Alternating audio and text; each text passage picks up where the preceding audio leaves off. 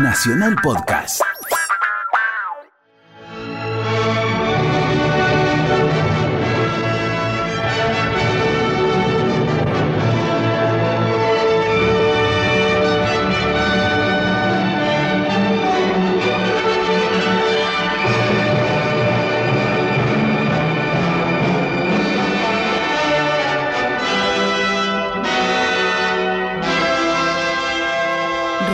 Nacional, Buenos Aires, Argentina, presenta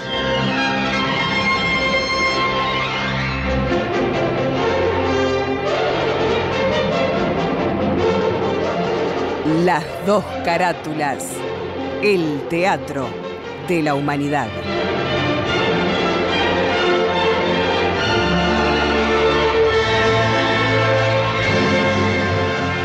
Ciclo destinado a difundir las obras de la dramaturgia nacional y universal, que por sus permanentes valores se constituyen en cabales expresiones del género e imponderables aportes a la cultura. Hoy presentamos...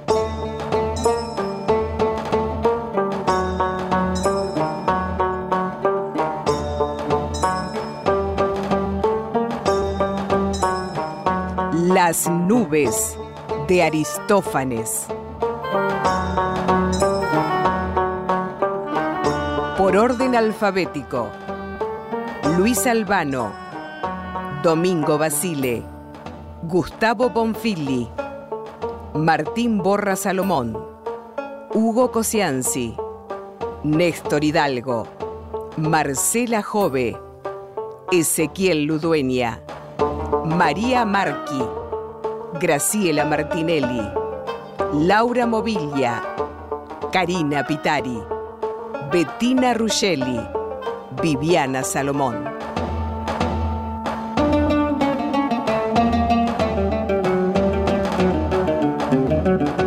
Producción y dirección general, Nora Masi.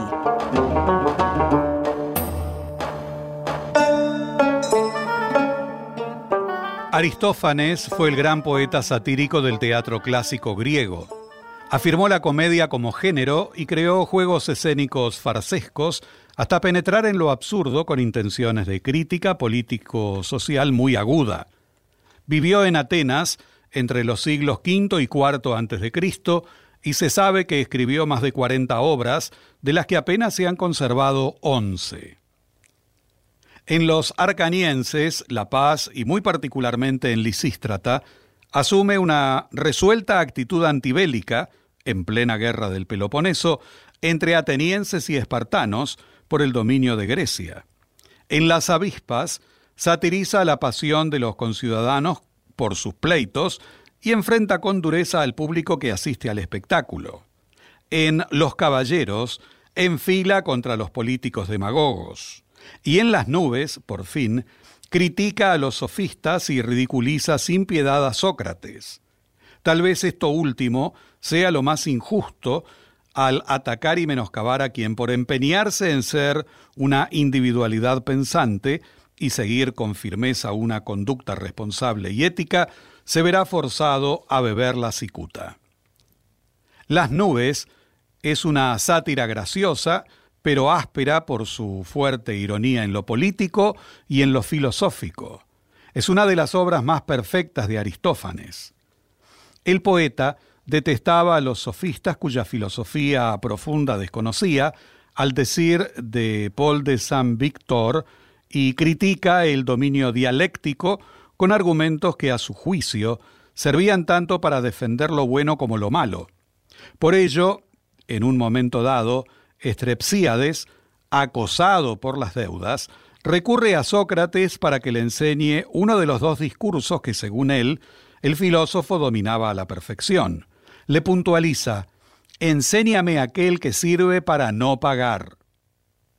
Se estima que Las nubes, de Aristófanes, se conoció hacia el año 424 antes de nuestra era. Material bibliográfico Luis Ordaz.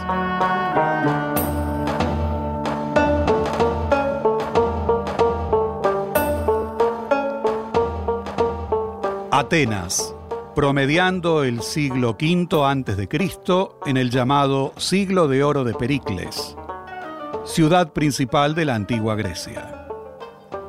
Pericles, estratega, político y orador ateniense, supo rodearse de las personalidades más destacadas del momento, hombres excelentes en política, filosofía, arquitectura, escultura, historia y literatura.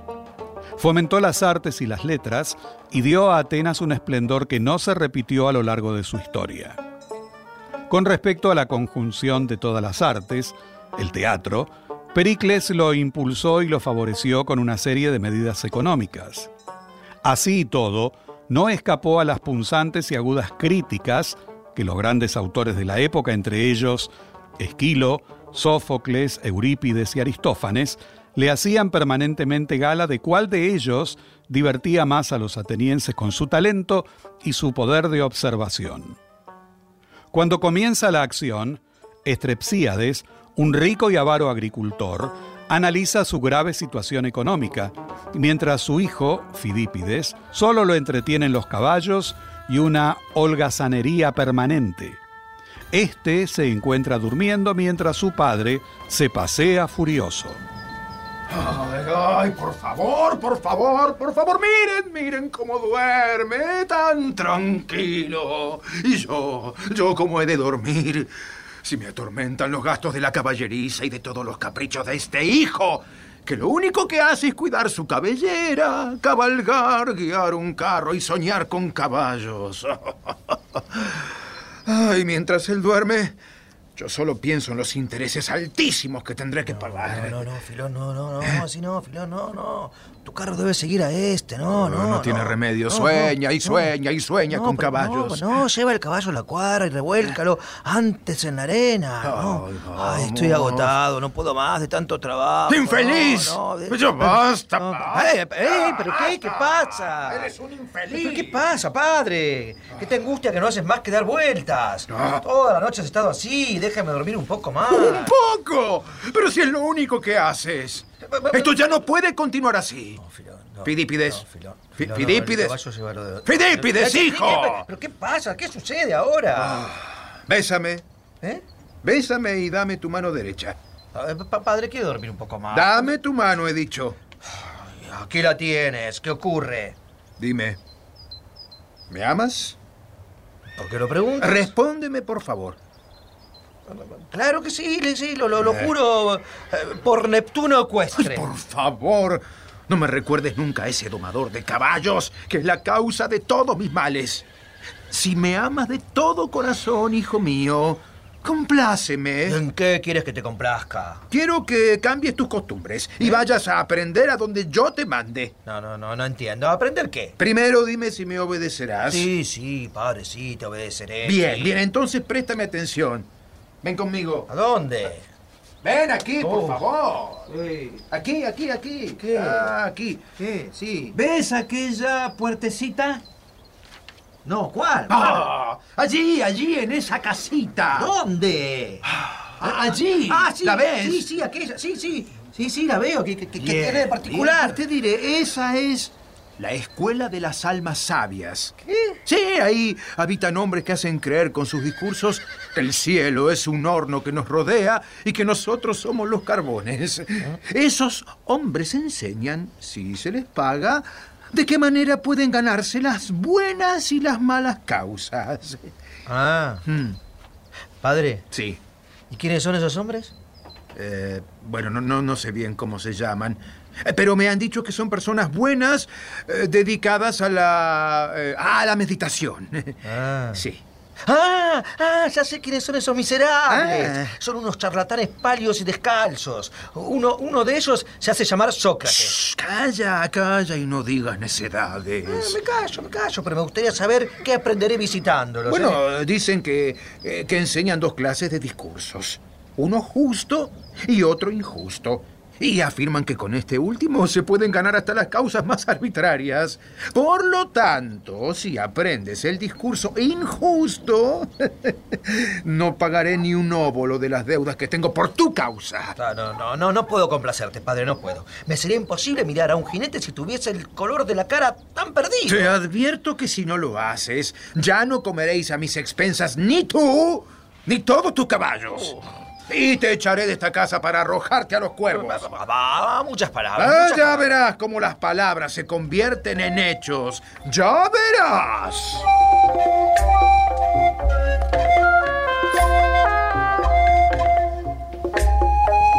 Estrepsíades sale furioso de la habitación de su hijo y se dirige a la callejuela frente a la casa donde vive Sócrates, dispuesto a hablar con él. No, no, no, no me daré por vencido. Yo mismo recibiré las lecciones si mi hijo no quiere. No me importa si soy viejo, olvidadizo y torpe. Estoy seguro que podré aprender todos esos discursos llenos de exquisitas sutilezas. ¿Habrá alguien en esta casa? ¡Váyase al infierno! ¿Quién golpea ahí afuera? ¡Estrepsíades! ¡Ay! ¿Quién será el bestia que llama así? Adelante, campesino. Viéndote comprendo por qué golpeas tan brutalmente la puerta y me haces abortar un pensamiento que había concebido. Eh, Perdóname. Si quieres, puedes contarme cuál es ese pensamiento que te he hecho abortar. No, no, no me es permitido decirlo más que a los discípulos. Bueno, dímelo sin temor, porque vengo a la escuela como discípulo. No, no insista, no lo haré. Bueno, si no quieres hablarme de tu pensamiento, dime por lo menos quién es ese ese hombre que está suspendido en el aire en un cesto. Es él. ¿Y quién es él? ¿Cómo quién es él? Sócrates. Ah, ese es Sócrates. Bueno, pues entonces ve y, y llámalo. Llámalo tú. Yo no tengo tiempo. No, no, no, espera, espera. Tendré que juntar coraje. ¡Sócrates! ¡Hey, Sócrates! Ah, tú, mortal. ¿Por qué me llamas? Ante todo, te ruego que me digas qué es lo que haces ahí. Camino por los aires y contemplo el sol. Ah, por lo tanto, miras a los dioses desde tus sesos y no desde la tierra. Nunca podría investigar con acierto las cosas celestes si no suspendiese mi alma y mezclase mis pensamientos en el aire. Si permaneciera en el suelo para contemplar las regiones superiores, no podría descubrir nada. Ah, ¿Y a ti, mortal, qué te ha hecho venir hasta aquí? el deseo de aprender a hablar. Los acreedores me persiguen sin descanso y destruyen los bienes que les he dado en prenda. ¿Y cómo te has llenado de deudas sin apercibirla? Ah, me ha arruinado la enfermedad de mi hijo por los caballos. Por eso necesito que me enseñes uno de tus dos discursos. Aquel que sirve para no pagar. Sea cual fuera el salario que me pidas, juro por los dioses que voy a pagarte. ¿Por qué dioses juras? Bueno. En primer lugar, es preciso que sepas que los dioses no son ya moneda corriente entre nosotros. Pues, ¿por quién juráis? ¿Acaso por, por las monedas de hierro, como Bizancio?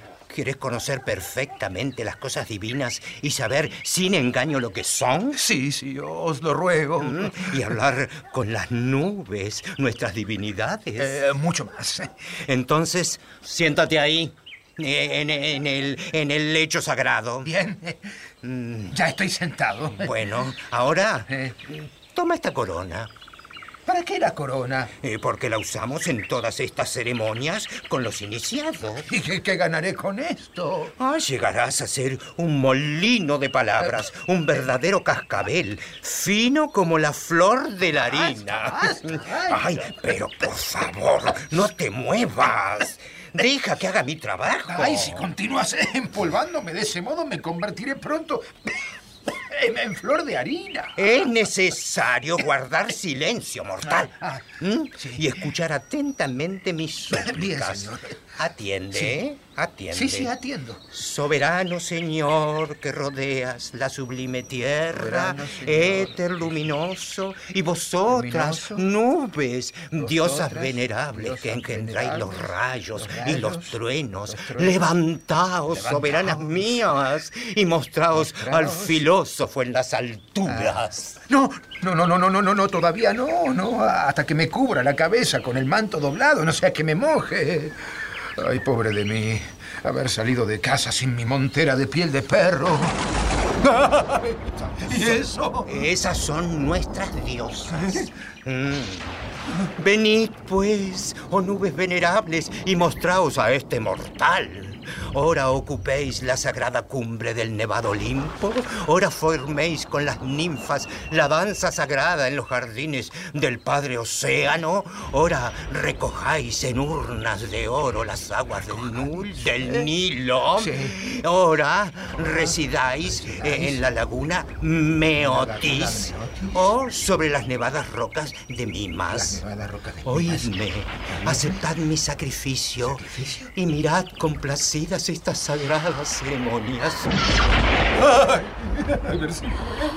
Desde el seno del océano, levantémonos, nubes eternas. A las más altas cumbres de los montes están coronados de árboles seculares. Desde ellas veremos a lo lejos el horizonte montuoso, la tierra sagrada, madre de los frutos, el curso de los divinos ríos y el mar que murmura profundamente. Puesto que el ojo infatigable del éter brilla siempre con resplandeciente luz, disipemos la niebla oscura que nos rodea y mostrémonos a la tierra con todo el esplendor de nuestra belleza inmortal. Ay, indudablemente habéis escuchado mis votos, nubes venerables. Yo también os adoro, santas nubes, y quiero desahogarme. ¡Silencio! ¿Qué? ¿No ves que una multitud de diosas se adelantan cantando? Vírgenes imbríferas, vamos a visitar el territorio de Palas, patria de tan grandes hombres, donde se celebra el culto de los sagrados misterios. Vemos el santuario místico de las santas iniciaciones, las ofrendas a los habitantes del Olimpo, los elevados templos y las estatuas de los dioses, las procesiones religiosas, los sacrificios a las divinidades y los festines de todas las estaciones. Lluvia, por favor. También, cuando con la primavera vuelven a la fiesta de Baco los certámenes de los resonantes coros y el grave sonido de las flautas. Sócrates, ¿Mm? Sócrates, por Júpiter te lo ruego. Dime, ¿quiénes son esas, esas mujeres que han cantado con tanta majestuosidad? Parece que al oírlas mi alma va a volar. Son las celestes nubes, Ah. grandes diosas de los hombres ociosos, que nos dan el pensamiento, Pensamiento. la palabra, Sí. la inteligencia, la locuacidad, Sí. la astucia y la comprensión. Bien, desearía, eh, si fuese posible, eh, verlas personalmente. Mira hacia el monte Parnaso. ¿Eh? Yo las veo descender con lentitud. ¿Dónde? Eh, Enséñame. Míralas, allí vienen oblicuamente en gran número a través de los valles y de los bosques. ¿Cómo es posible? No, no puedo verlas. Ahí, Eh, no. junto a la puerta, Ah. podrás verlas perfectamente. Eh, si no tienes telarañas en los Oh, ojos. sí, sí, sí, sí, sí, ya las veo. Por fin ocupan toda la escena. Y tú que ignorabas su existencia y no las tenías por diosas. No, no, bueno, pero la- las creía niebla, humo, rocío, o- ¿O qué? mujeres. ¿Por qué si en realidad son nubes, parecen mujeres? Pues que son entonces. No lo sé bien. eh. Ahora me parecen copos de lana, pero de ninguna manera mujeres. A- aunque veo que tienen narices. Dime, ¿acaso no has visto alguna vez mirando el cielo Sí. una nube parecida a un centauro, a un leopardo, a un lobo o a un toro? Sí, sí, pero ¿a qué viene esto? Con esto quiero decirte que se transforman como ellas quieren. Así, cuando ven a un hombre de larga cabellera y pecho velludo como el hijo de Genofonte, se burlan de su locura cambiándose en centauros. ¿Y qué hacen cuando ven a Simón, ladrón del tesoro público? Ah, para poner de manifiesto sus malas costumbres, se transforman en lobos. Ah, por eso es que ayer, al distinguir a Cleónimo, que arrojó su escudo para huir, al verle tan cobarde, se cambiaron en siervos. ¿Y ves ahora? Sí. Al mirar a Clístenes, se han transformado en mujeres. Ah, ¡Salud, oh diosas! Si alguna vez lo habéis hecho por un mortal, romped vuestro silencio y, y dejad oír vuestra celeste voz. Salud, investigador de la sabiduría. Y tú, sacerdote de las vaciedades más inútiles, di para qué nos necesitas. ¡Ay, qué voz tan sagrada, venerable y prodigiosa! Y que ellas son las únicas diosas. Todas las demás son pura ficción. Pero entonces, ¿Júpiter olímpico no es dios? ¿Cuál Júpiter? Tú te burlas. No hay tal ¿Pero Júpiter. qué estás diciendo? ¿Quién hace llover acaso? Demuéstrame esto antes de todo. Ellas, las nubes. Solo ellas hacen llover. Y voy a demostrártelo con grandes razones. A ver. Escucha con atención, Sí. mortal. ¿Has visto alguna vez que Júpiter haga llover sin nubes? ¿Eh? Eh, eh, eh, no, eh, bueno. Si fuese él, sería necesario que lloviese estando el cielo sereno, despejado y después de haberlas disipado. Ah, perfectamente. Tu, tu argumento me ha convencido. Yo creía que Júpiter, para hacer llover, orinaba en una criba. bruto! Ahora dime, tengo otra duda. ¿Quién produce el trueno? Las nubes también. Las nubes también. Ellas truenan cuando se revuelven sobre sí mismas. Sí, cuando están muy llenas de agua y se ponen en movimiento arrastradas por su propio peso. Al caer, se entrechocan y rompen con estrépito. Pero ¿quién las empuja para que se entrechoquen? ¿Acaso Júpiter... ¡De eh, ningún modo! Las empuja el torbellino etéreo. El torbellino etéreo. En verdad ignoraba que Júpiter no existía y que reinaba por él el torbellino etéreo. Y dime, ¿qué es el rayo? Escucha bien. Sí. Si un viento seco Sí. se eleva y se encierra dentro de las nubes, las hincha como si fueran una vejiga.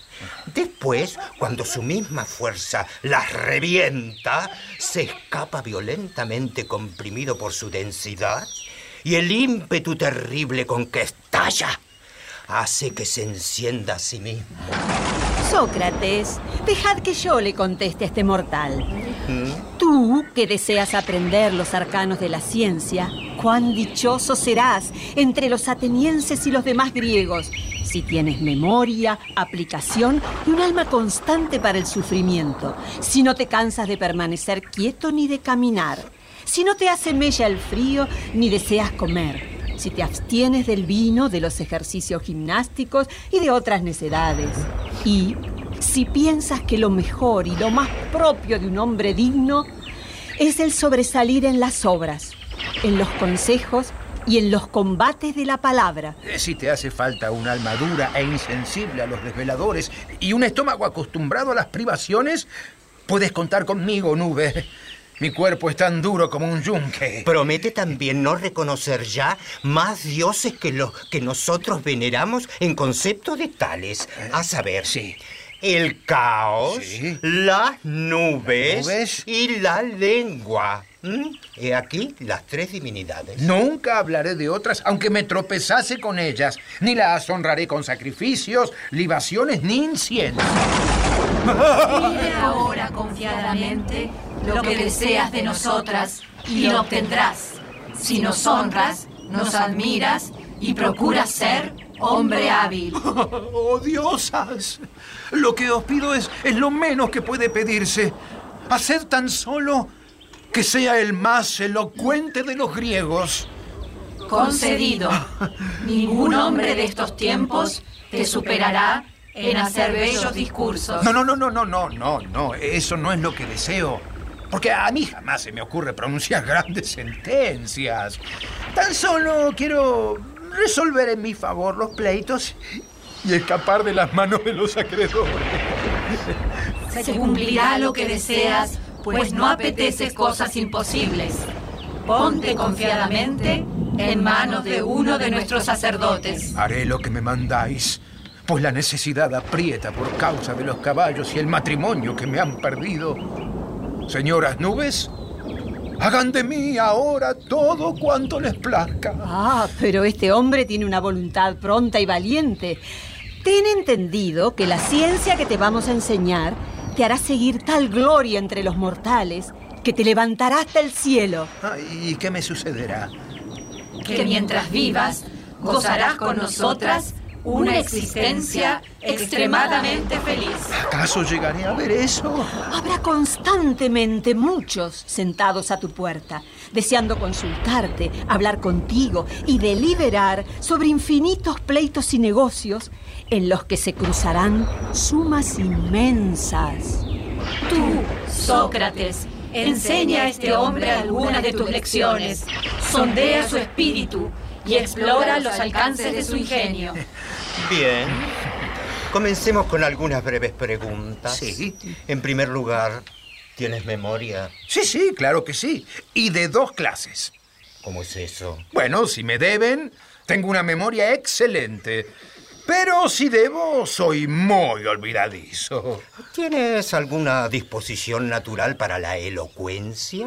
Para la elocuencia no, pero sí para el fraude. Entonces, ¿cómo podrás aprender? Perfectamente, no te inquietes por eso. Muy bien. En cuanto yo te proponga alguna cuestión sobre las cosas celestes, te apoderas de ella inmediatamente. ¿Qué? Es preciso atrapar la sabiduría como un perro arrebata una tajada. Vaya, un hombre ignorante y bárbaro.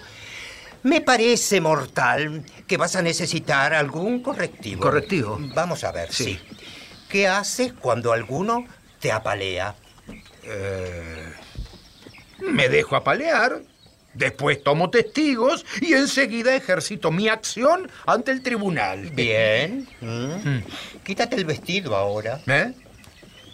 P- Perdón, ¿te he ofendido en algo? No, pero la costumbre es entrar desnudo. Bueno, yo no vengo aquí a buscar ninguna cosa robada. Que te quites el vestido, he dicho. Antes, antes, dime solo una cosa. Si soy muy aplicado y estudio con gran afán, ¿a cuál de tus discípulos me pareceré? Serás enteramente semejante a mi discípulo, Querofón. Ay, desgraciado de mí. Entonces seré un cadáver ambulante. No charles tanto, mortal. Apresúrate y sígueme hacia ese lado. Marcha regocijado, sin que disminuya tu valor por eso. Ojalá tenga feliz éxito la empresa de este hombre.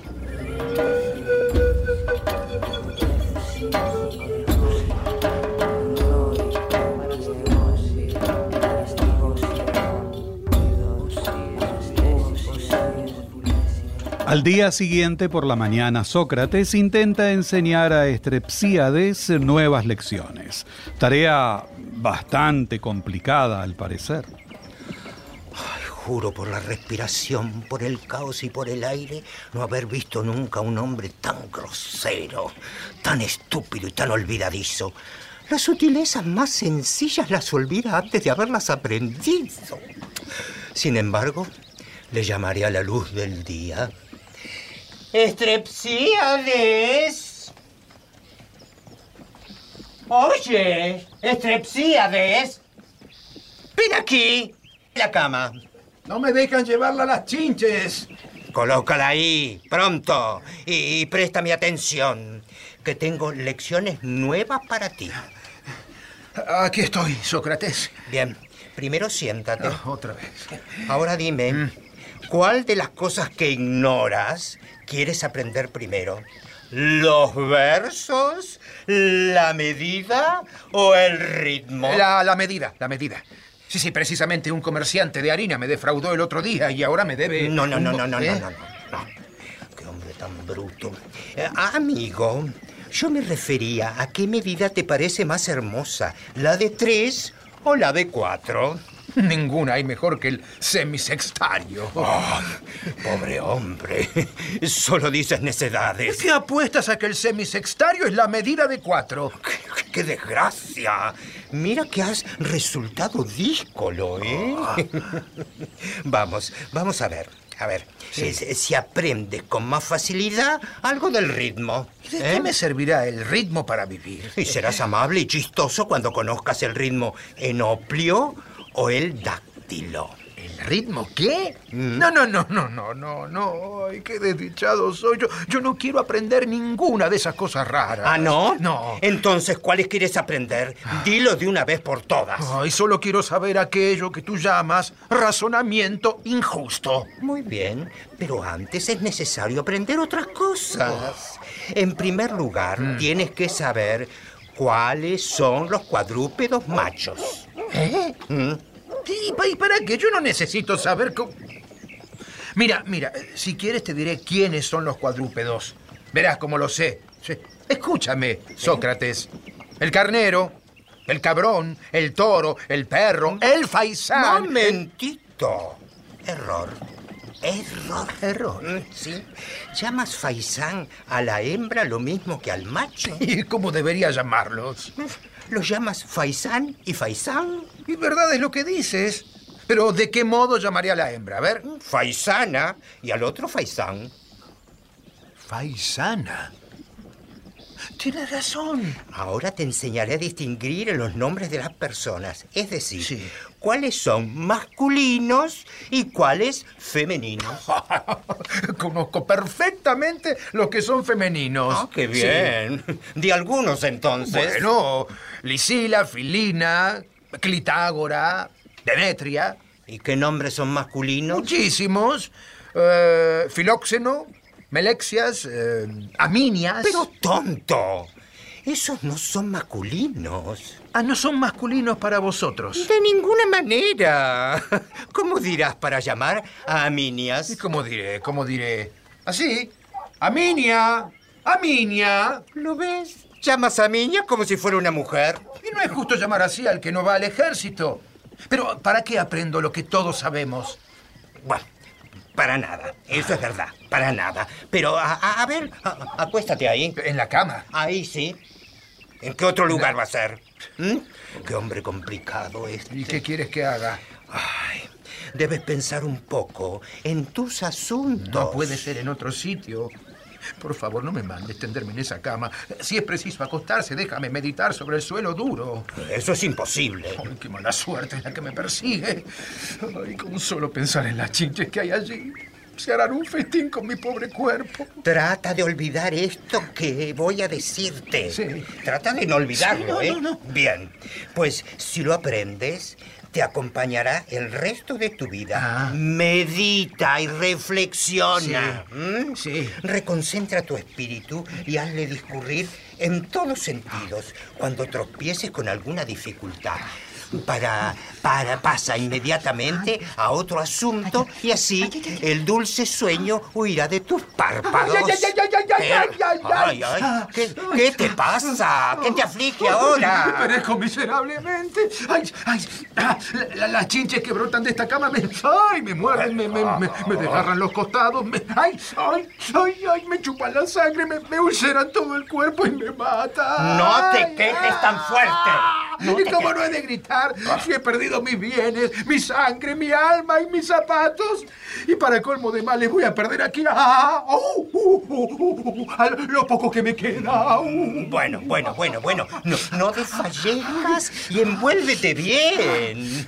Es preciso discurrir a algún fraude, algún paliativo. Ay, ay, ay, ay, ¿qui- qui- ¿quién me arrojará como paliativo una piel de carnero? Hazme caso. Cúbrete y discurre algo. ¿Sobre qué, Sócrates? ¿Sobre sobre qué. Lo que quieras hallar primeramente. Pero no lo has oído mil veces. Quisiera hallar el medio de no pagar los intereses a ningún usurero. Pues Ah, manos, manos a la obra. Ven aquí, cúbrete. ah, ah, Fija tu inteligencia en un pensamiento sutil y estudia minuciosamente el asunto, distinguiendo bien sus diferentes partes y reflexionando sobre ellas. Ay, ay, A de ver, mí, ay, de mí. ay, tranquilízate. Si tropiezas con alguna dificultad, sepárate de ella y enseguida vuelve al mismo pensamiento y reflexiona sobre él. Ay, ay, ay, ay, ay, ay, ay. Ay, queridísimo Sócrates. Ah, creo. Creo que lo estoy descubriendo. Qué cosa mortal. Ya he pensado cómo no pagar los intereses. Pues manifiéstalo de una vez. Sí, escucha. Si yo comprase una hechicera de la Tesalía que hiciera bajar de noche a la luna y la guardase después encerrada en una caja redonda como si fuera un espejo. ¿Y eso para qué puede servirte? ¿No lo has comprendido?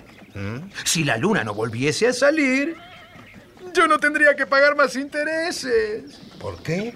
Porque los intereses se pagan cada mes. Perfectamente. Pero yo voy a ponerte en otra astucia. Ah, sí. ¿Mm? Dime, si se dicta contra ti una sentencia que te condena al pago de cinco talentos, ¿cómo te arreglarás para despedazarla? ¿Cómo? ¿Mm? Eh, pues, eh, bueno, eh, bueno, no, no, no sé, pero es pre- preciso hallar un medio. ¿Mm? Te daré otro consejo. No Sí. concentres siempre el pensamiento dentro de ti mismo. ¿Mm? Dale rienda suelta y déjale volar como un escarabajo a quien se ata un hilo al pie. mm, Bueno, para, Sí. para, para que no se escape. Eh, he hallado un medio ingeniosísimo para, ya, para anular la sentencia. Tú vas a ser de mi opinión. ¿Cuál? ¿Has visto alguna vez en la tienda de los droguistas una piedra hermosa y diáfana que sirve para encender fuego? ¿Hablas del cristal? Sí, del mismo. ¿Y qué harías con él? Bueno, tomaría el cristal y cuando el escribano escribiera la sentencia, yo derretiría al sol el documento que me condenaba. ¿eh? Ay, qué placer borrar una sentencia que me condena al pago de cinco talentos. Ah, Vamos a ver si encuentras pronto esto. ¿Qué? El modo de contradecir la petición del demandante en un juicio Sí. cuando ya vas a ser condenado por falta de testigos. Pero eso es sumamente fácil. A ver. Bueno, cuando no quedase por sentencia más que un pleito antes del mío, correría a ahorcarme. ¿Y eso de qué te va a servir? ¿Y quién dijo que no me sirve de nada? ¿Quién se animaría a ponerme pleito después de mi muerte? No le veo la gracia. Desvarías permanentemente. Vete de aquí. ¿Eh? Ya no quiero enseñarte más. No, no, no, no, no, no, no, no, no, por piedad, por, por amor, por, por. Vete, por- dije. por- porque podría ser. No, no, dime, dime cualquier cosa, pero eso no. Nada, ¿Por, nada, qué, ¿Por qué me nada. despides, querido Sócrates? Dime la causa. Te lo ruego. Porque olvidas al instante todo cuanto se te enseña. No. Ah, ¿Acaso? Sí. ¿Podrías decirme qué es lo que has aprendido primeramente? Eh, veamos. ¿Qué era lo primero? Lo primero que era, ¿qué era? ¿Qué Habla, era habla. Ah, ¿Qué era aquello en que guardábamos el trigo? Ay, de mí, ¿qué era? Oh, ¿Qué era? ¿Qué era? ¿Qué Eres el más desmemoriado y estúpido de todos los mortales. Ay, soy un desdichado. ¿Qué será de mí? Estoy perdido por no haber aprendido a manejar bien la lengua. Ay, ay. Vosotras, oh nubes, dadme algún buen consejo. Nosotras, anciano, te aconsejamos que si tienes educando a algún hijo, lo envíes para que estudie por ti. Tengo un hijo bueno y hermoso, pero no quiere estudiar. ¿Qué puedo hacer? ¿Y tú toleras eso? Bueno, eh, es eh, vigoroso, de buena constitución y desciende por parte de madre de la noble familia de Cecira. Pero tienen razón, no debo tolerarlo. Me dirigiré a él y si se niega, lo echaré de casa. Ya mismo lo haré, si me permite. Sí, sí, puedes irte. Bien. Ahora sabrá ese quién es su padre. Tendrá que escucharme. Con permiso, señoras nubes. ¿Reconoces, Sócrates, que nosotras te proporcionamos más bienes que todos los demás dioses? Porque ese hombre está dispuesto a hacer todo cuando le mandes. El pobre queda atónito y deslumbrado por tu ingenio. Así es que procura sacar de él todo cuanto puedas y que sea pronto, porque no suelen durar mucho tan buenas disposiciones.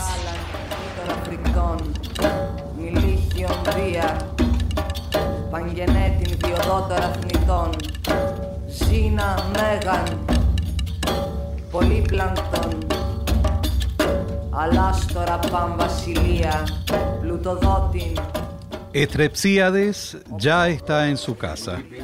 Busca a su hijo por todas las habitaciones. Lo llama a los gritos, pero Fidípides no responde, como si se lo hubiera tragado la ¡Ay, tierra. Fidípides! ¡Fidípides!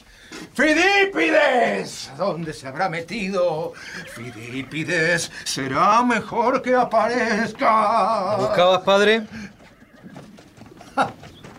Yo gritando y tú así, como. como si nada. ¿Me buscabas o no me buscabas? ¿Y a ti qué te parece? Mm, Pues bien. ¿Qué ocurre ahora? ¿Qué ocurre? Sí. ¿Qué ocurre? ¿Qué ocurre? Sí, ¿Qué ocurre? Sí. Que ya no permanecerás un minuto más en esta casa. ¡Lárgate! Y cómete las columnas de tu tío Megacles. ¿Pero qué te pasa, padre? Por Júpiter Olímpico has perdido la razón.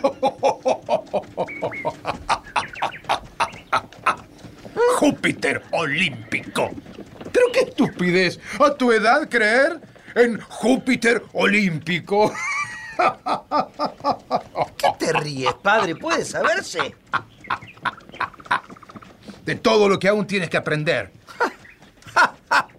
Por ejemplo. Acabas de jurar por Júpiter, ¿verdad? Sí, sí. Pues te diré que si hubieras estudiado, sabrías que Júpiter no existe. ¿Ves para lo que sirve el estudio?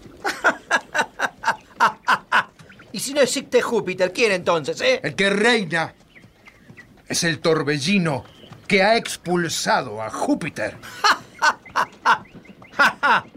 Ay, padre, padre, cuántas no, incoherencias. no te burles tanto, no sea que tu padre tenga razón. ¿Pero quién te ha dicho semejante disparate? Sócrates, el meliense. No, no, no, no, no, no, no puedo creerlo, no, no.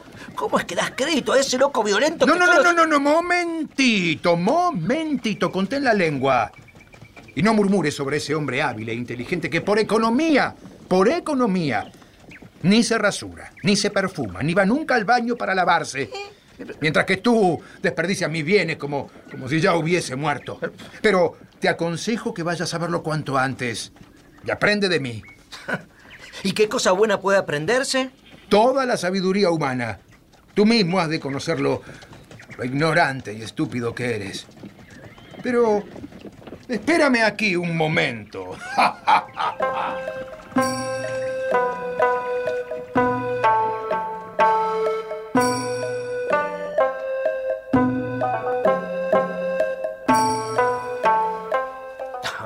Ay, Tengo que hacer algo, mi padre está loco. ¿Probaré su demencia en los tribunales o noticiaré su enfermedad a los confeccionadores de ataúdes? ¿Y ahora qué hace? No, no, no, no, no, no creo lo que estoy viendo. ¿Qué trae ahí? Muy bien, vamos a ver. ¿Cómo llamas a este pájaro? Eso es un faisán. Bien. ¿Y a esta hembra? Faisán también. Los dos lo mismo. Lamento decirte que estás equivocado. En adelante, si no sabes, no hables. Esta es una faisana. Y este es un faisán.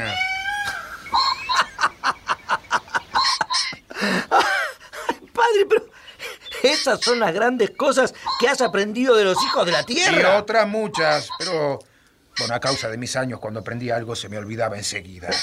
Ah, ¿y por eso has perdido tu vestido? No, no, no, no, no, no, no, no lo he perdido. Lo he dejado en la escuela de Sócrates. Pero no te preocupes por esto. Y hazme caso. Si obedeces a tu padre, podrás delinquir sin cuidado alguno.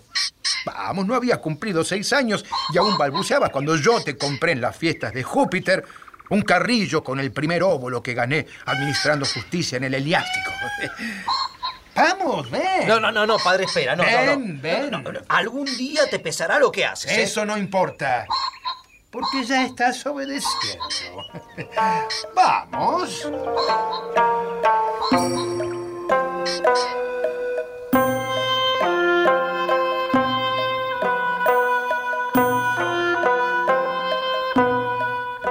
Estrepsíades va empujando a su hijo hasta la casa de Sócrates. Fidípides se niega, pero esta vez la fuerza del padre puede más. Bien, bien, ya, ya estamos. Pero, Ya, ya, ya. padre, padre, padre, escucha. ¡Basta! ¡Ey! ¡Sócrates! Ven aquí pronto. Padre, escúchame lo que... ¡Basta! Te traigo a mi hijo, que a duras penas lo he convencido. ¡Ah! ¡Eres tú! Sí. Señor, aquí está él. Es mi hijo. Ah, Así que este es el joven. Sí.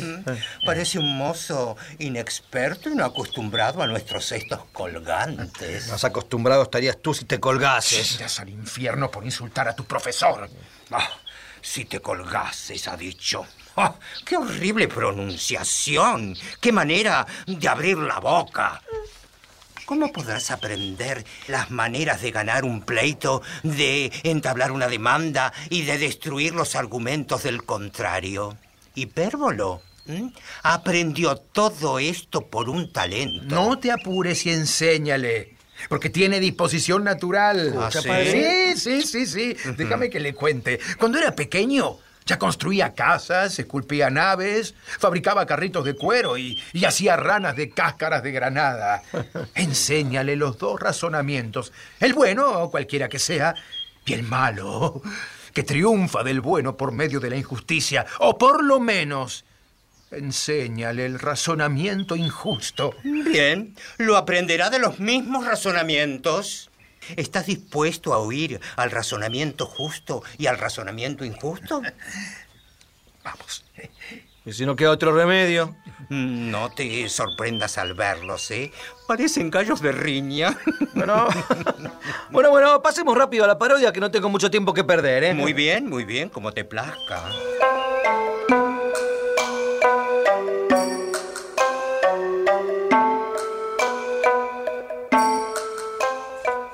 Sócrates aguarda la llegada de dos de sus destacados discípulos, los sofistas, el razonamiento justo y el razonamiento injusto.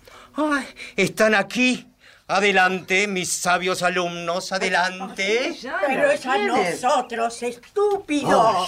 Oh, ven aquí y muéstrate tú que eres tan descarado. Ay, no te alegres tanto, amigo. Después de todo terminaré derrotándote con más facilidad. Y tú derrotarme.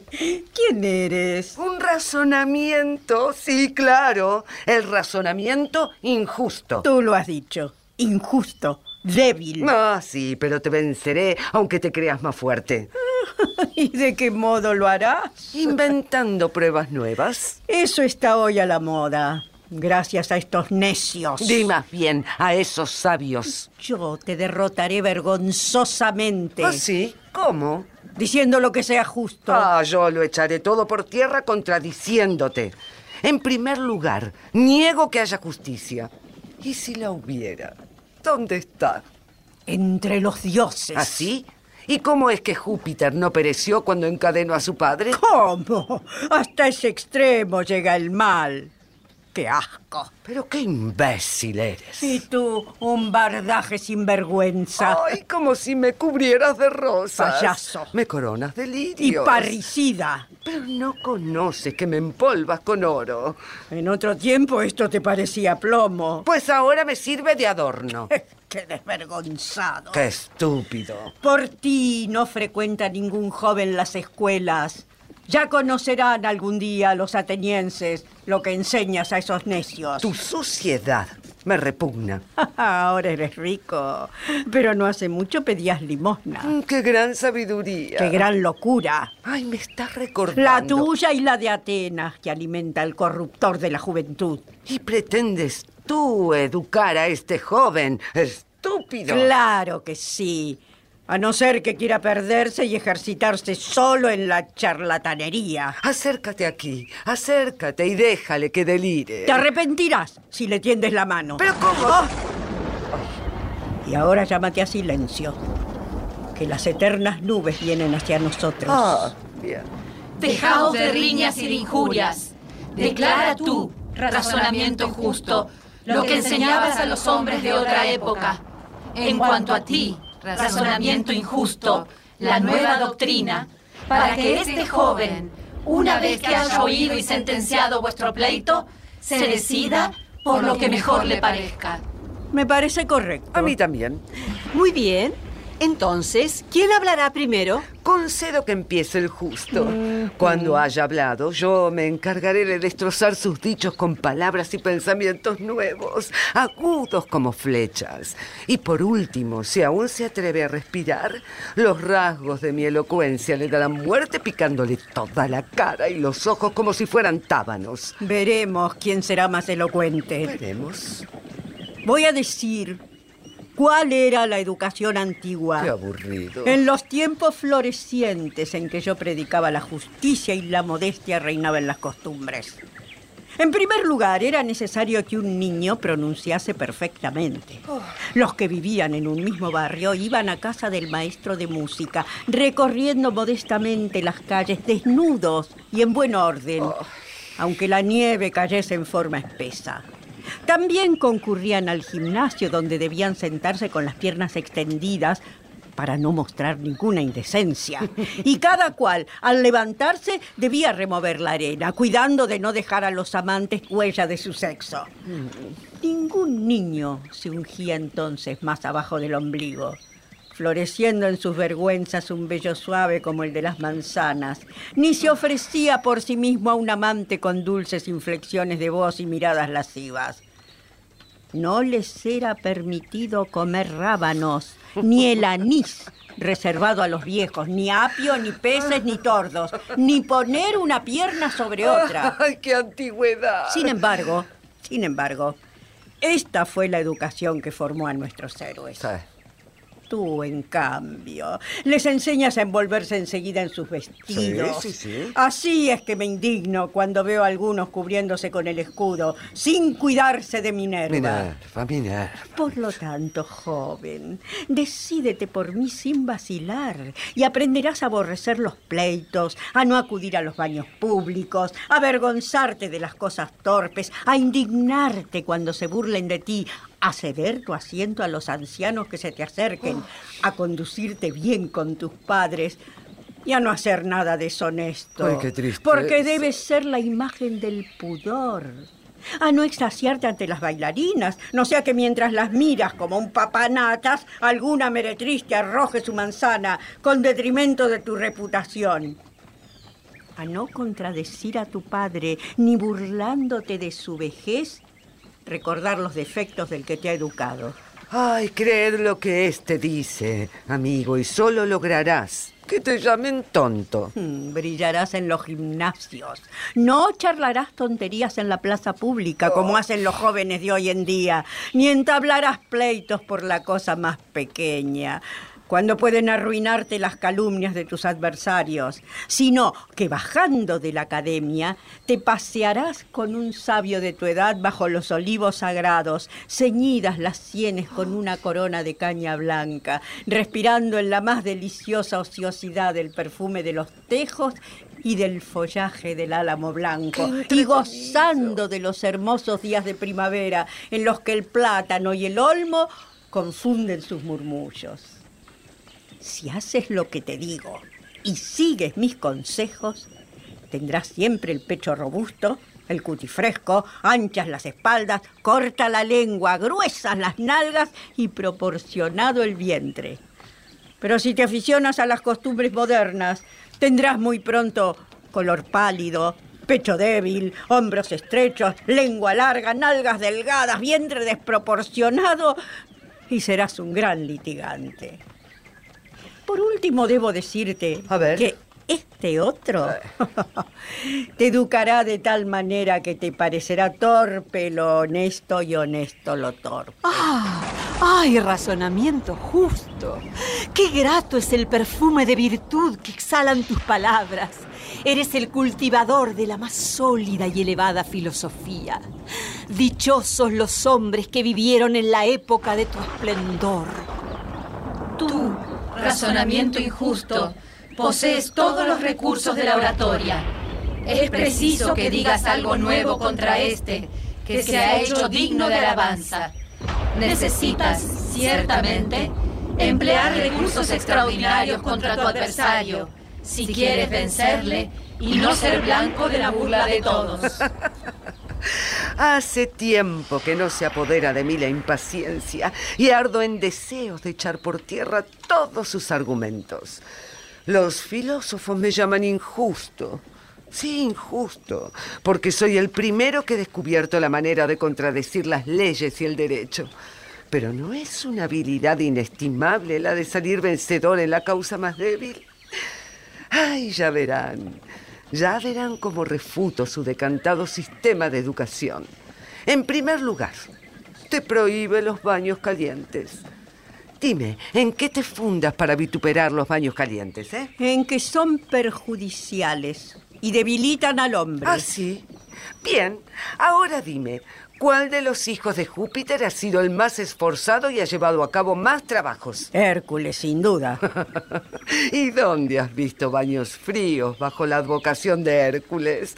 Sin embargo, ¿quién era el más esforzado? Esas son las razones que los jóvenes tienen siempre en la boca y gracias a ellas los baños están llenos y desiertas las palestras. También vituperas la costumbre de hablar en la plaza pública. Sin embargo, yo la alabo, porque si eso fuese perjudicial, Homero no hubiera hecho orador a Néstor ni a todos los demás sabios. Pasemos, pasemos al ejercicio de la lengua. Dice que los jóvenes no deben cultivarla. Yo digo lo contrario. Y también recomienda la modestia. En total, dos malos consejos. ¿Quieres saber por qué? Dime, ¿a quién has visto que haya conseguido bien alguno por medio de la modestia? Háblame, refútame. A ver. He visto muchos.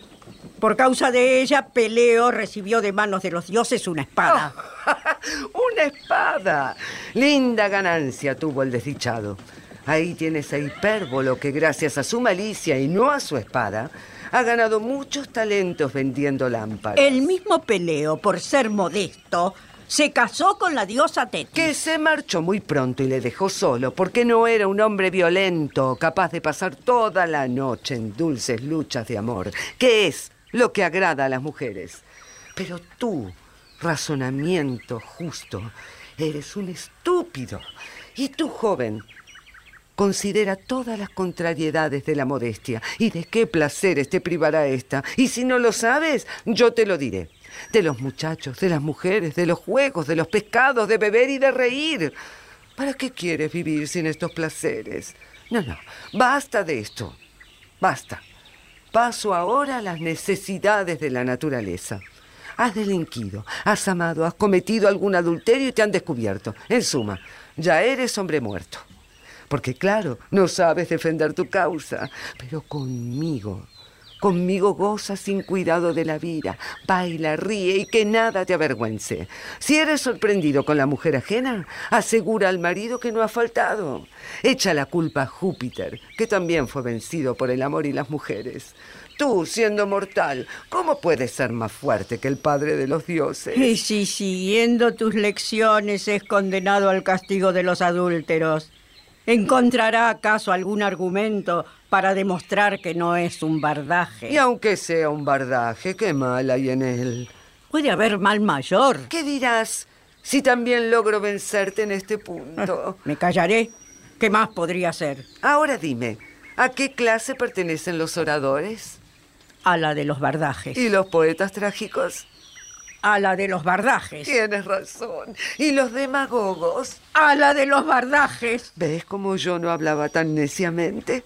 Mira ahora a qué clase pertenecen la mayoría de los espectadores. Ya miro. ¿Qué ves? Veo que la mayoría son bardajes. ¿Y qué dices ahora? Somos vencidos. Bardajes.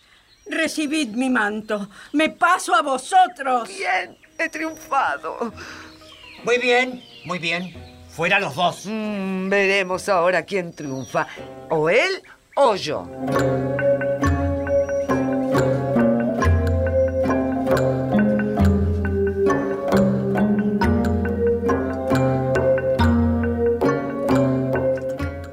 Sócrates ha quedado solo. Instantes después recibe a Estripsíades, quien viene en busca de su hijo. ¿Y bien, Estrepsíades? Eh, ¿Quieres llevarte a tu hijo o dejarle para que le enseñe el arte de hablar? Enséñale, castígale y no te olvides de afilar bien su lengua. De modo que uno de sus dos filos le sirva para los negocios de poca monta y el otro para los de mucha importancia. Pierde cuidado. Te lo enviaré hecho un completo sofista. Bien pálido me parece y bien miserable. Id, id pues, pero creo que te arrepentirás algún día.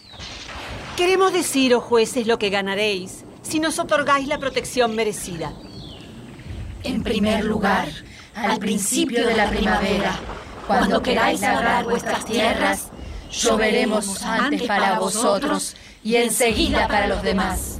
Después, cuando vuestras viñas tengan ya racimos, cuidaremos de que no las perjudiquen ni la sequía ni la excesiva humedad.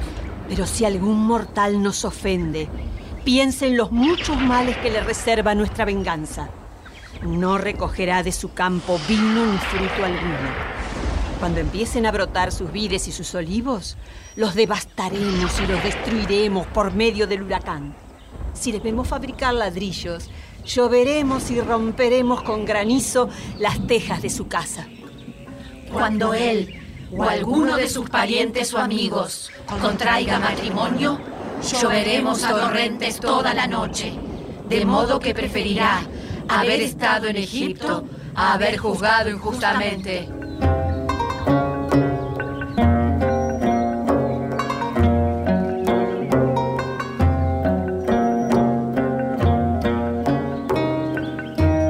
Al día siguiente, Estrepsíades sale de su casa con un saco de harina y se dirige a la de Sócrates, dispuesto a saber qué ha sucedido con su hijo. Falta poco para el día 30 del mes. Todos mis acreedores hacen el depósito necesario para entablar un pleito y juran arruinarme y perderme. Sin embargo, mis proposiciones son moderadas y justas. Amigo mío, digo a cada uno, no me exijas por ahora esta cantidad. Dame prórroga para pagarte esta otra, perdóname aquella. Pero ellos dicen que así no cobrarán nunca. Me insultan llamándome injusto y dicen que van a procesarme. Que me procesen. Poco me importa si Filipides aprende el arte de hablar bien. Bienvenido, Estrepsíades. Saluda a Sócrates y gracias. Eh, Por lo pronto, Sócrates, toma este saco de harina. Es justo regalar alguna cosa al maestro. Ponlo ahí, gracias. Bien. Ahí está. Estoy ansioso. Dime, ¿ha aprendido mi hijo el famoso razonamiento? Sí, lo ha aprendido muy bien. Muy bien. Oh, fraude omnipotente. Ahora podrás ganar todos los pleitos que quieras. Aunque haya habido algún testigo cuando yo tomé el préstamo. Aunque haya habido mil. De modo que podré gritar, ¡ay de vosotros, usureros! Ahora pereceréis con vuestro capital y los intereses de los intereses. No me dejaréis más porque en esa escuela se educa un hijo mío, armado de una lengua de dos filos, que será mi defensor, el salvador de mi casa, el azote de mis enemigos, el que libertará a su padre de infinitos cuidados y molestias. Vamos, llámale pronto, te lo ruego. Filipides. Hijo mío, hijo.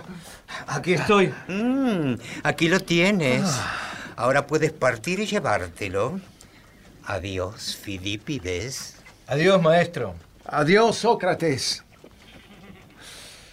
Ay, hijo mío, mi querido hijo, cuánto me alegro al ver tu color.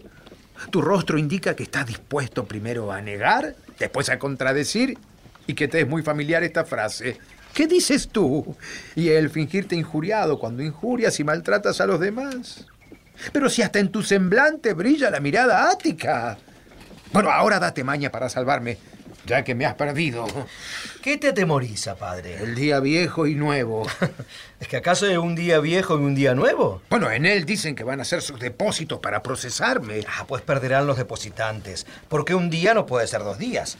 A menos que la misma mujer pueda ser a un tiempo vieja y joven. Pero la ley así lo dispone, hijo. Ah, indudablemente no comprenden bien el espíritu de la ley.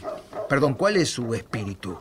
El viejo Solón era por carácter amigo del pueblo. Eso no tiene nada que ver con el día nuevo y viejo. Y fijó dos días para la citación a juicio, el viejo y el nuevo, a fin de que los depósitos fuesen hechos el día del novilunio. ¿Y por qué añadió el viejo?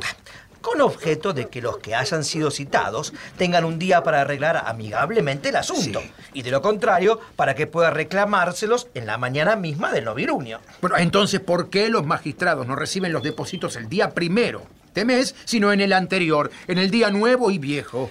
Me parece a mí que hacen lo que los glotones. Adelantan un día para disfrutar pronto de los depósitos de los litigantes. Ah, bien, bien. Pobres tontos que servís de juguete a nosotros, los sabios, porque sois como piedra, como, como un rebaño de imbéciles. Es preciso que yo entone un himno de alabanza en honor mío y de mi hijo. Ven, querido, entra en tu casa, siéntate cómodo, que te prepararé una buena comida.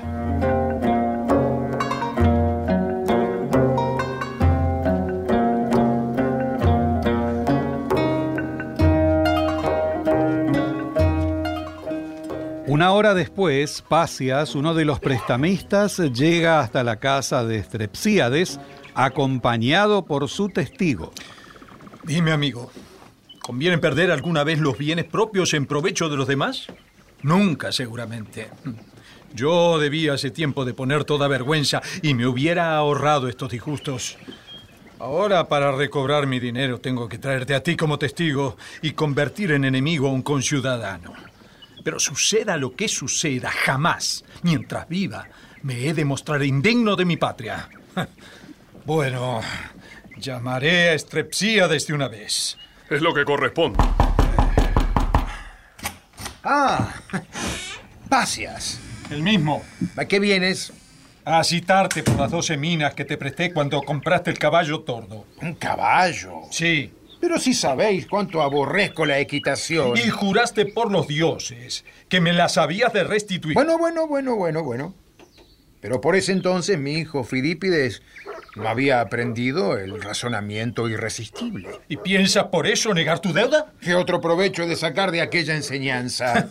¿Te atreverás a negarla ante los dioses cuando yo te exija el juramento? ¿Qué dioses? Júpiter, Mercurio, Neptuno. Sin duda. Y aún añadiré tres óvulos por el gusto de que me hagas prestar juramento. Ah, ojalá castiguen tu desvergüenza. Ah, si a este hombre le restregasen con sal, estaría mejor. Oh, y te burlas así tan impunemente. Es que me estás dando risa con tus dioses. Yo- Júpiter, por quien juras, excita la hilaridad de las personas ilustradas. Ah, algún día serán castigadas tus blasfemias. Bien, ahora contéstame si me pagarás o no. Y despáchame pronto. Eh, ten paciencia. Vuelvo enseguida para contestarte claramente. Y se fue y nos deja aquí. Dime, ¿qué te parece que hará? Me parece que te restituirá lo que le prestaste. A ver, a ver. Oigo un movimiento. Parece que aquí viene. Bien, ¿dónde está el que reclama el dinero? ¿Mm? ¿Di? ¿Qué es esto? ¿Qué es eso? Hmm. Pues una pequeña troj. A una pequeña troja. Sí. ¿Y te atreves a reclamar tu dinero siendo tan rudo? No, no, no, no, no. Jamás devolveré ni un óvulo a quien llama Troj a la troja. ¿Con que no me pagarás? No, por supuesto que no. Y bien, ¿te marchas o, o piensas echar raíces en la puerta? Oh, me voy. Pero ten presente que o me muero o hago el depósito legal para demandarte. Será una nueva pérdida que tendrás que añadir a la de las 12 minas.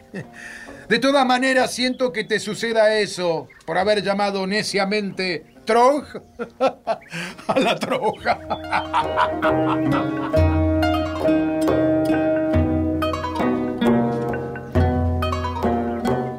Un momento después, Aminias llega hasta la casa de Strepsíades. Puede ser, no puede ser. Eh, eh, ¿Quién eres tú que tanto te quejas? ¿Quieres saber quién soy? Sí. Pues soy un hombre desgraciado. Sigue entonces tu camino. No te burles de mí, amigo mío. Manda más bien a tu hijo que me devuelva el dinero que me debe. Hoy principalmente que estoy en la desgracia. ¿Qué dinero hablas? Del que le presté. Eh, parece que estás delirando, amigo. Será mejor que te haga revisar. Es verdad. Me he caído al hacer galopar los caballos. Mm, Pues no se conoce porque deliras como si nunca te hubiera caído del asno. Con que deliro porque quiero cobrar lo que se me debe. Es imposible que estés en tu sano juicio. ¿Por qué? Me parece que tienes el cerebro algo perturbado. Por Mercurio. Que te, te citaré a juicio si no me devuelves el dinero. Dime, dime, cuando llueve, ¿crees tú que Júpiter hace siempre caer agua nueva? ¿O crees que es la misma suspendida en el aire por el calor del sol? No, no, no, no lo sé. No lo sé, ni me importa saberlo. Entonces, ¿cómo ha de ser justo el pagarte si no tienes ninguna noción de meteorología? Si te encuentras apurado, págame al menos el interés. ¿El interés? ¿Qué animal es ese? Es el dinero. El dinero que va creciendo más y más cada día. A medida que transcurre el tiempo. Muy bien dicho. Pero contesta. ¿Crees, ¿Crees tú que el mar es ahora más grande que antes? No, siempre es igual. Porque el mar no puede aumentarse. Bien. ¿Y cómo si el mar no crece a pesar de los ríos que en él desembocan? ¿Pretendes tú aumentar incesantemente tu dinero? ¿Eh? A ver si te largas pronto de esta casa. ¿Cómo? Pronto. Antes que rompa este palo en tu cabeza. ¡Sé testigo de esto! ¡Largo de aquí! ¿Pero qué esperas? ¿No te moverás? ¿No es esto una injuria? ¡Vamos, fuera! ¡Fuera de mi ¡Me la casa! pagarás! ¡Fuera! ¡Ya tendrás noticias mías! Ya iba yo a removerte con tus ruedas y tus carros.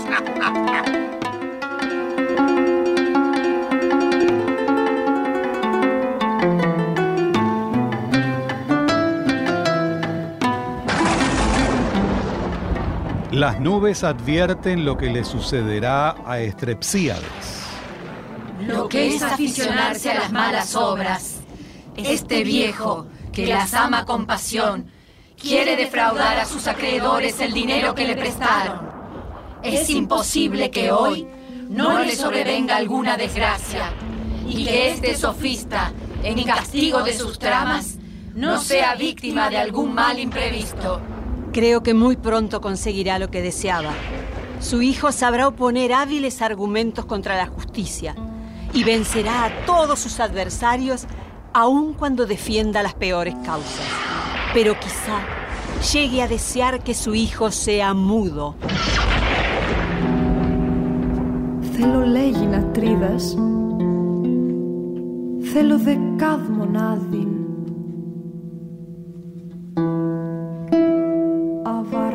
de mono, Niji. ¡Toma! ¡Toma! ¡Toma! No, no vecinos, parientes, ciudadanos, socorredme con todas ¡Toma! vuestras fuerzas. Me apalean, ay, mis mandíbulas. ¡Toma! ¡Infame! ¿No ves que es a tu padre a quien maltrata? No confieso, padre mío. ¿Oís? Confiesa que me maltrata. Eh, sin duda. Perverso, parricida. Ah, dime, dime otra vez esas injurias y añade otras. ¿Sabes que tengo el mayor gusto en escucharlas? ¡Infame! Me estás cubriendo de rosas. Hoy maltratas a tu padre. Ah, y por Júpiter he de demostrar que tengo razón en pegarte. Perverso. ¿Acaso puede haber razón para pegarle a un padre? Yo te lo demostraré y convenceré con mis palabras. ¿Sí? ¿Y cómo? Hasta la evidencia y muy fácilmente. Elige cuál de los dos razonamientos he de emplear. No comprendo. ¿Cuáles razonamientos? ¿El justo o el injusto? A la verdad, querido mío, daré por bien empleados mis afanes para enseñarte a contradecir la justicia si consigues persuadirme que es bueno y justo que los hijos golpeen a sus padres. Pues ya verás. En cuanto me hayas oído, no tendrás nada que reprocharme. Ah, tengo ganas de oírte. No, no, no. ¿Por qué no, veneradas nubes? Porque eres tú, anciano, el que debe encontrar un medio de reducirle a la obediencia. Porque no estará tan soberbio si duda de su triunfo. Hay alguna cosa que le hace insolente, como hombre confiado en sus propias fuerzas. Primeramente, conviene que nos digas cómo ha tenido lugar vuestra disputa. Esto es lo que debes hacer antes de todo. Sí, sí, queridas nubes. Os diré cómo comenzó nuestra reyerta. Después que comimos, como sabéis, le mandé en primer lugar tomar su lira y cantar la canción de Simónides, cuando el carnero fue trasquilado. Y enseguida me replicó que era una necedad cantar de sobremesa acompañado de la cítara, como una mujer ocupada en moler trigo. ¿Y no era motivo para golpearte y patearte el que me hubieses mandado cantar como si tuvieras cigarras convidadas? Ahora no hace más que repetir lo que me dijo en casa. También aseguró que Simónides era un mal poeta. Me contuve al principio, aunque con trabajo le mandé que me recitase algún trozo de Esquilo. Está muy bien, me contestó. Precisamente yo considero a Esquilo el primero de nuestros poetas, como que es desordenado, enfático, estrepitoso y desigual.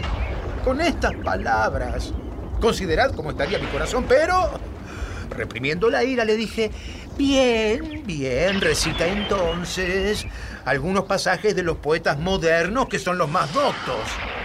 Enseguida cantó un fragmento de Eurípides en el que un hermano viola a su hermana.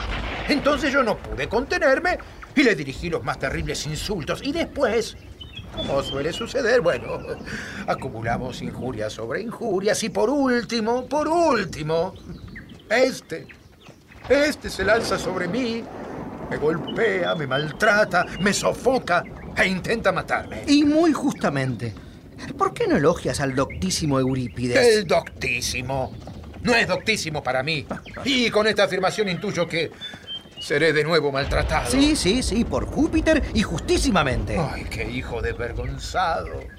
A mí. Sí, sí, así a ti por Júpiter. A mí que te he educado con tanto cariño. Que adivinaba los deseos que manifestabas con vos, todavía balbuceante. Si decías, Bim, te comprendía y te daba de beber. Si decías, enseguida te traía pan. Apenas habías dicho caca, te sacaba afuera y te sostenía para que hicieras. Bueno, eso. Ahora, aunque yo clame y grite, estoy seguro que no me sacarás fuera ni me sostendrás. Al contrario, sofocas y me obligas a desahogarme aquí mismo. Esta nube me tiene harto. ¿Qué pensáis, queridas nubes, de todo esto? Creo que el corazón de los jóvenes palpita impaciente por escuchar lo que va a decir. Si logra demostrar que obró justamente al perpetrar el crimen, no doy un comino por la piel de los viejos. Ahora, gran inventor de palabras, busca argumentos convenientes para justificar tu causa. Ay, qué grato vivir entre cosas nuevas e ingeniosas y poder despreciar las leyes establecidas. Cuando me ocupaba solo de la equitación, no podía pronunciar tres palabras seguidas sin equivocarme. Pero desde que este hombre, Sócrates, me ha hecho abandonar mis aficiones predilectas y me ha acostumbrado a los pensamientos sutiles, a los discursos y a las meditaciones, me siento capaz de probar que he obrado bien maltratando a mi padre. Ah, sigue con la equitación entonces. Prefiero mantener cuatro caballos a ser molido a golpes. Reanudo mi discurso en donde tú lo has interrumpido. Y principio por preguntarte, ¿me pegaste cuando era chico? Sí, porque te quería y miraba por tu bien. Ah, bien, bien. Y dime, ¿No sería justo que ahora mire yo igualmente por tu bien y te pegue, puesto que el pegar a uno es mirar por su bien? Es razonable que tu cuerpo esté libre de palos y el mío no. Pero lloran los hijos y no han de llorar los padres. ¿Crees que los padres no deben llorar? ¿Por qué? Tú dirás que la ley tolera que el niño sea castigado. Y yo replicaré que los viejos son dos veces niños y que es más justo castigar a los viejos que a los jóvenes por cuanto sus faltas son menos excusables. Pero ninguna ley establece que el padre sea castigado. No era hombre como tú y como yo el que primeramente presentó aquella ley y persuadió a los antiguos a que la aprobasen. Pues bien, ¿Qué se opone a que yo haga una nueva por la cual los hijos puedan a su vez castigar a los padres? eh? De buen grado os perdonamos los golpes recibidos antes de la promulgación de esta ley y consentimos al haber sido maltratados impunemente. Mira, mira cómo los gallos y los demás animales se vuelven contra sus padres. Sin embargo, ¿se diferencian de nosotros en otra cosa que en no redactar decretos? Ah, ya que imitas a los gallos en todo. ¿Por qué no comes estiércol y duermes en un palo? No es lo mismo, querido padre, no es lo mismo. Sócrates no admitiría ese argumento. Bueno, no me pegues, pues te perjudicarás tú mismo. ¿Por qué? Porque lo justo es que yo te castigue y que tú castigues a tu hijo, si alguno te nace. Ay, si no me nace, ja, habré llorado en vano y tú morirás burlándote de mí. Ay, en verdad, amigos míos, voy creyendo que tiene razón y que se le debe conceder lo que es equitativo. Justo es que seamos castigados si no andamos derechos. Escucha otro argumento todavía. Ay, soy hombre muerto. Quizá te alegres de haber sido maltratado. Dime qué ganancia sacaré de eso. Maltrataré también a mi madre. ¿Pero qué dices?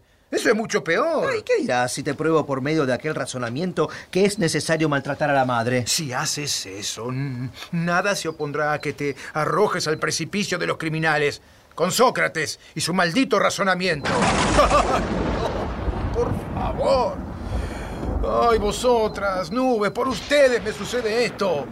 Por vosotras a quienes encomendé todos mis asuntos. Tú tienes la culpa de todo por haber seguido la senda del mal. ¿Y por qué no me lo advertisteis antes? En vez de engañar a un pobre y viejo campesino. Siempre obramos de esa manera cuando conocemos que alguno se inclina al mal, hasta enviarle una desgracia para que aprenda a respetar a los dioses. Ay, ay, ay, qué doloroso es el castigo. Pero entiendo que es justo, pues no debía haber negado a mis acreedores el dinero que me prestaron.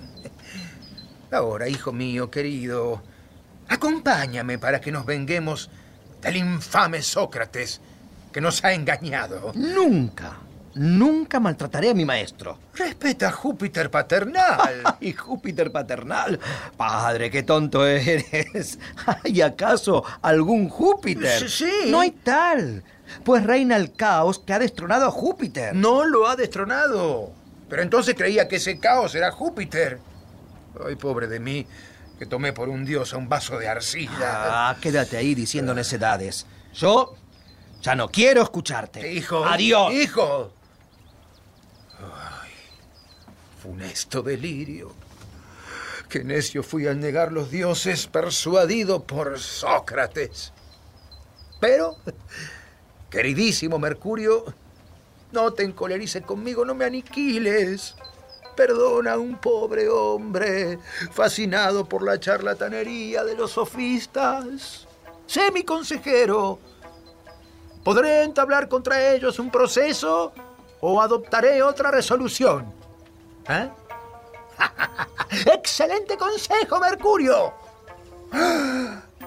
Dices que no espere la tardía determinación de una sentencia e incendie cuanto antes la casa de esos habladores. Entonces buscaré una antorcha encendida, subiré al tejado de la escuela de ese Sócrates y sacudiré hasta que el techo se desplome sobre los habitantes. Quiero vengarme de esos infames a pesar de toda su arrogancia.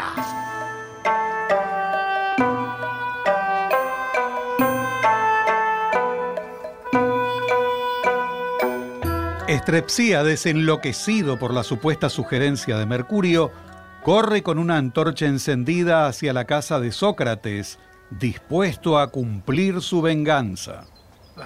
¡Ay! ¡Fuego! ¡Fuego!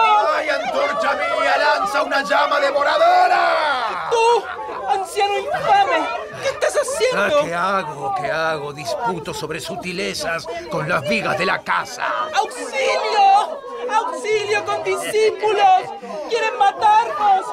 ¡Corran! ¡Corran! ¡No moriremos! Oh, no quiero otra cosa con tal que el asador no defraude mis esperanzas o que antes no me desnuque cayéndome de lo alto. Estrepsíades, ¿qué haces en el tejado? Camino por el aire y contemplo el sol. ¡Ay de mí, desgraciado! ¡Fuego! Sí. ¡A morir quemado vivo! Oh, ¿Quién os mandaba ultrajar a los dioses y contemplar el lugar de la luna? ¡Auxilio! ¡Auxilio! ¡Hagan algo! ¡Hagan algo! Arrancaré, destrozaré todo. Paguen así todas sus culpas y principalmente su impiedad.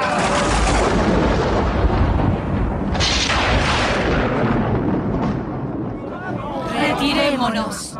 El coro de nubes ha trabajado bastante. Ya nada tiene que hacer con esta situación.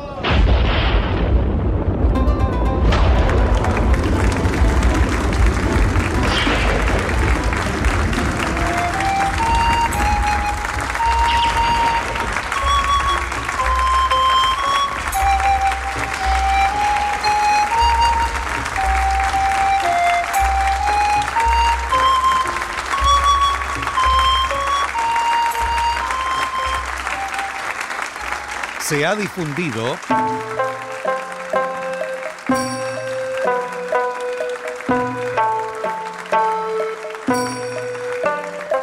Las nubes de Aristófanes. Adaptación Paola Lavín. personajes e intérpretes por orden de aparición. Estrepsíades. Gustavo Bonfilli. Fidípides. Néstor Hidalgo. Discípulo. Ezequiel Ludueña. Sócrates. Domingo Basile. El razonamiento justo. Graciela Martinelli. El razonamiento injusto. Viviana Salomón. Pacias. Hugo Cosianzi. Testigo. Martín Borra Salomón. Amiñas. Luis Albano. Coro de nubes. María Marqui. Marcela Jove. Laura Mobilia. Karina Pitari. Bettina Ruscelli.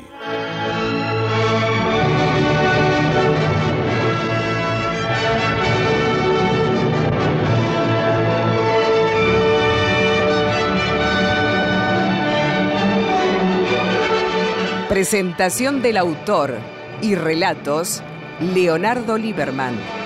Locución Nidia Aguirre. Asistente técnico en estudio Claudio Canullán. Diseño de ambientes sonoros, efectos especiales y musicalización Nora Massi. Realización técnica y editor de arte Javier Chiavone. Coordinación en estudio Patricia Brañeiro. Diseño de efectos en estudio y asistente de producción Patricio Schulze. Producción y dirección general Nora Massi.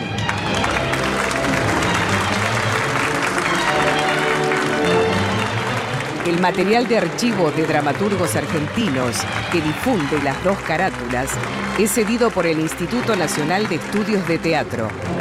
Nuestro sitio en internet es www.radionacional.com.ar. Nuestro Facebook, Las dos carátulas, me gusta. Fue una presentación de las dos carátulas, el Teatro de la Humanidad por Radio Nacional. Buenos Aires, Argentina.